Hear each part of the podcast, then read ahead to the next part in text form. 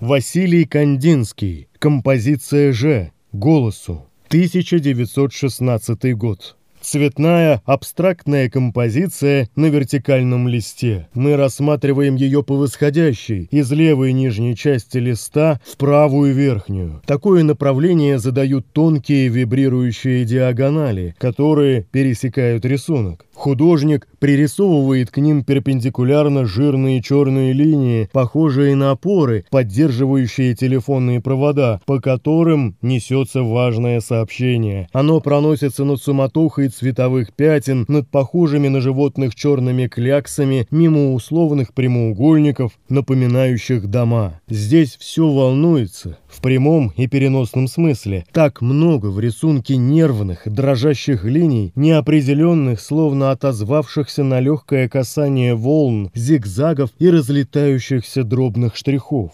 Композиция сгущается и закручивается к центру. Черные силуэты становятся четче, а цвета чище и насыщеннее. От полупрозрачных пятен серо-голубого, светло-зеленого, нежно-желтого мы переходим к ярким, в полную меру акварели, звучащим фиолетовым, коричневым, зеленым. Зигзаги, волны, штрихи – все стекается к центру, словно в водовороте. И в этом хаосе мы неожиданно замечаем загадочный полу полузакрытый глаз с длинными закручивающимися ресницами. Для Кандинского важна вибрация бумаги. Каждая гладкая линия и отрывистый штрих, каждое красочное пятно словно бы становятся новой музыкальной длительностью в этой короткой взволнованной пьесе, посвященной женскому голосу.